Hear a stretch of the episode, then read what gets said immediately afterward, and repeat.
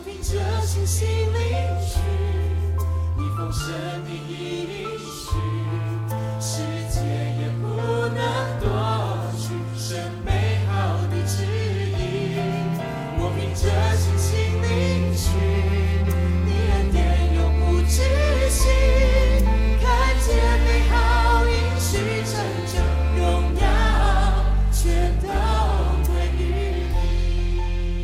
各位弟兄姐妹、各位好朋友，大家早安！我们要来读路加福音第九章了。路加福音每一章的经文都非常的长，所以你一定要找时间自己呃默想，自己来读经。我们今天要读的经节是在第九章十到十七节。使徒回来，将所做的事告诉耶稣，耶稣就带他们暗暗的离开那里，往一座城去。那名那城名叫伯赛大，但众人知道了，就跟着他去。耶稣便接待他们，对他们讲论神国的道，医治那些虚医的人。日头快要平息，十二个门徒来对他说：“请叫众人散开，他们好往四面乡村里去借宿找吃的，因为我们这里是野地。”耶稣说：“你们给他们吃吧。”门徒说：“我们不过有五个饼，两条鱼，若不去为这许多人买食物，就不够。”那时人数约有五千。耶稣对门徒说：“叫他们一排一排的坐下，每排大约五十个人。”门徒就如此行，叫众人都坐下。耶稣拿着这五个饼、两条鱼，望着天祝福，拨开，递给门徒，摆在众人面前。他们就吃，并且都吃饱了，把剩下的零碎收拾起来，装满了十二个篮子。我们把时间交给黄斌长老。各位弟兄姐妹早安！我想刚刚已经我们读了路加福音第九章的五饼二鱼的这个啊，我们称它为故事也好，事件也好，我想这是所有基督徒大概啊最熟悉的一个经文。我记得我小的时候主日学也 最喜欢听这个五饼鳄鱼的故事，好像我们总期待有一天在我们的生命当中也能够发生像五饼鳄鱼一样的神迹啊！我想这而且。五饼鳄鱼的神迹在四福音当中啊都有记载，可见它有啊蛮多值得我们去思考的属灵的意义。所以今天我们啊这一章要来读一个特别的信息。我想，其实当我们对一个很熟悉的圣经故事，你你每次看的时候，你就会常常被你过去的记忆啊所限制。那我想，今天我们特别看看能不能从其中我们更啊，花一点点时间来思想一下，呃，在这一个神迹当中啊，耶稣因为看到众人的需要，用五饼二鱼使五千人吃饱，我立刻就想到耶稣啊，在旷野受撒旦试探的时候，你若是神的儿子，可以叫石头变成饼，你还记得吧？变成面包 啊！耶稣说：“当拜主你的神，当然要侍奉他，不要试探神。”其有耶稣有没有能力？耶稣当然有能力嘛，这个。这真的是一个很简单，对他而言是他是创造的神啊，他很容易可以让石头变成食物啊，不要说石头变成食物，可以五饼鳄鱼变成让五千人吃饱，还剩下十十二篮。我想对他而言，他可以行任何一个神迹啊，但是耶稣为什么不啊行一个神迹，让石头变成食物？如果你仔细去看耶稣所行的神迹，似乎好像。不太有一次，耶稣是为了自己特别的什么样的目的来行一个特殊的神迹。那当然啊，我们排开了个大自然的平静风浪、海浪不谈，好像很特殊的神迹，比如说以水变酒，也不是因为耶稣的需要啊，是那个新郎新娘，呃，这个婚礼突然没酒了，那我想耶稣也是为了别人的需要。如果你仔细去思想，真的到底神迹这件事情啊，我们的期待。好像常常啊实现吗？大部分都没有实现，因为我们的神迹期待都是发生在我的身上 啊！我生病了，主啊，求你医治我啊！我遇到难处，求你来解决我。所以，如果你你的焦点永远是放在你的身上啊，那神要来行一个神迹，那就有点麻烦了，因为全世界二十几亿的基督徒都把焦点放在他的身上，然后都希望上帝为他行那么一点点神迹。说哇，我这这一点点对你而言真的很简单，就这么一点点问题，二十几亿了一点点就不得了了。所以你期待神迹吗？你为什么你期待神迹？我想在圣经当中，我们常常在思想，神迹就是一个一个征兆。目的是要让你认识这位神。那今天我想对我们而言，你你真的需要透过神迹来认识神吗？我想这是一个值得你去好好思想的。假如神没有行你心中所认为的神迹，你还信神吗？我想这是一个啊，我刚刚说了，你必必须自己要回答的这个问题啊。但是呢，从这个五饼鳄鱼的神迹，我我今天特别在思想的时候就看到。啊，几个有意思的角度，我想里面就一点点啊。耶稣说：“你们给他们吃吧。”啊，这句话，我想我们也常常说：“你们给他们吃吧。”啊，那到底门徒们能给他吃吗？如果你去看约翰福音，耶稣还啊特别对菲利说：“哎，你去买给他们食物啊，等等。”我想可见这件事情啊，在一个野地里。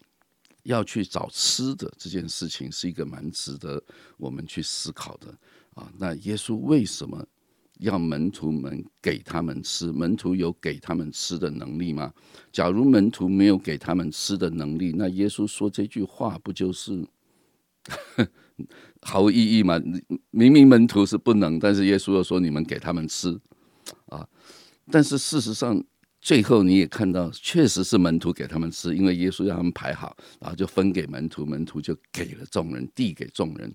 所以可见，耶稣说：“你们给他们吃吧。”这个命令，事实上是可以发生还是不可以发生？当然是可以发生啊！耶稣不会给一个啊不可能成就的命令给他的门徒。耶稣说：“你们要去死万民做我的门徒。”我们根本就没有这个能力。那耶稣。给我们这个命令，那就强人所难。好，所以可见你们给他们吃这个的关键在哪里？关键在于，到底在这整个神迹的过程当中，你们要扮演什么角色？耶稣扮演什么角色？这整个群众要扮演什么角色？这每一个角色位置要对。当他位置对的时候，神迹就出现了。门徒就说：“我们不过有五个饼两条鱼。”这里的。回答其实，如果你不去看其他的福音书，你会以为门徒有五个饼两条鱼。事实上不是门徒的。如果按照约翰福音，是一个小孩子，他有五条呃五个饼两条鱼，是那个小孩子的，不是门徒的。可是呢，为什么这个地方写说我们有？可见一定有一个过程，那个小孩子把这个五个饼两条鱼给了门徒啊，请。我想，那小孩子一定很单纯嘛，他给门徒也没有直接给耶稣，直接给门徒嘛。所以安德烈就说：“哎，这边有有人有一个小孩子拿了五个饼两条鱼来了。好，请你记得，当你把这个五个饼两条鱼交给门徒，也就是交给主子之后，他就不是小孩子的五饼二鱼了，他是我们有五饼二鱼，有没有？这个门徒的角度改变，我们有，可是五饼鳄鱼。”还是不够啊！我还他还是看他手上所拿的。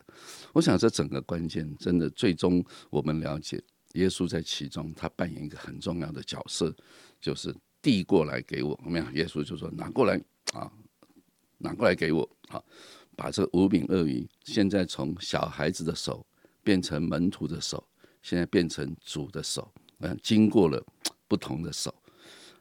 我想在教会的侍奉当中，常常也是这样。有的时候，我我有什么样的恩赐，我可以为神做一点什么。可是，当我不愿意交出我的主权的时候，那就是你你的才干，你很有才干，没有错。但是，你愿不愿意把你的才干，把你所拥有的这一点点，可能你也觉得，哎，我这一点点恩赐不能做什么？不，你要。愿意把它拿出来，看到教会有某一些需要的时候，你愿意把它分享出来。就像那个小孩子看到哇，大家都没有东西吃，小孩子把五品鳄鱼拿出来，啊，拿去给门徒。我这边有五品鳄鱼，我想这个孩子就是很单纯，他们也没有想过五品鳄鱼能够给多少人吃饱啊。就是他他带的小便当啊。我想同样的，你你能够服侍的是那一点点，但是那一点点，请你记得，当你交给主的时候，当你交给门徒的时候，交给教会的时候，他就开始做一种转化。质变，它就可以产生很大的功能。那个功能也不是像你想象的会怎么样。也许就因为你的那个恩赐，就让有一个人信了耶稣。那个信了耶稣的人的价值，可能是哇无限的一个价值。你愿不愿意把你自己所有的，把它交给门徒，把门徒交给主，经过主的祝福，就可以怎么样，让更多的人蒙福。最后还剩下十二篮，我想这就是恩典，是叫做多而又多，恩典百分百。真的求主帮助我们，今天透过这个五饼鳄鱼这个小孩子的奉献，五饼鳄鱼，请你永远记得，五饼鳄鱼经过了三次的手，一个小孩子的手，或者是小孩妈妈的手交给他，这个是你今天的食物，小孩的手交给了门徒。他的还没有吃。如果的小孩说：“我现在吃了，剩下半条鱼，剩下半个饼，没有。”小孩几乎没有吃，他就把他的就交出去了，交到门徒。门徒看一看，也不认为五饼鳄鱼能做什么。门徒说：“只有五饼鳄鱼，可能做什么呢？”耶稣说：“拿过来给我。”求主帮助我们，愿意把我们的那一点点啊，虽然看不得啊，看起来不是很多的，但是你愿意交给主，交给。教会让教会一起，每一个弟兄姐妹的部分都可以被神来使用。嗯，是的，真的在教会服侍一段时间，看每一个团队其实真的缺一不可。刚才黄明长老在分享的时候啊，那个啊门徒把五饼二鱼递给。啊，群众的时候，我就想象那个一双手递到下一双手，下一双手又递到旁边人的手，东西却没有变少，而且所有的人都吃了，吃了还剩下。有没有人亲眼看到食物倍增的那一种？太惊讶，太令人。感动的画面呢？哎，我觉得其实，在教会的服饰啊，也是这样的画面。我们会的，我们就给出了一点点；我们愿意的，我们就奉献时间，把哦，在团队当中把我们自己摆上一点点。每个人都递呀递呀递，都给呀给呀给，然后上帝的教会就被建立起来。你能想象，其实不管是教会的带导团队，或者是影音团队、招待团队、敬拜团、乐团啊，甚甚至于是我们刚过去的先知特。会筹备的团队，真的每一个人的贡献，每一个人的摆上都非常的重要。其实你会觉得，诶，少了你也没差，事实上是差很多。因为有了你，祝福就在传递出去；有了你，就有人在这个需要的地方贡献你的恩赐，贡献你的智慧。所以真的不要小看自己，而且最宝贵的是，神真的好纪念我们一颗愿意啊，在教会里面跟大家一起同心服侍的心。因为我们教会就是这样，充满一个。愿意彼此摆上、彼此服侍、彼此带导、彼此扶持、彼此奉献、彼此给予的教会，主啊，谢谢你透过五饼二鱼啊，这一个我们已经很熟悉的故事，或是很熟悉的事件，再次让我们啊，真的有一个。愿意摆上自己，在我们教会中与人一起同工的心，主啊，也许有的时候会以为自己拥有的很少，好像没有什么可以给，但是求你对我们的心说话，因为我们既然从你的生命那里领受，其实我们就是一个非常拥有，而且是富足，而且是多而又多的人。求你给我们新的眼光，看见我们在教会中，在小组中，在我们的肢体中，在我们的家庭中，都仍然有那个可以给、可以付出、可以为别人祷。祷告也可以成为别人帮助的那个角色。奉耶稣基督的名，阿门。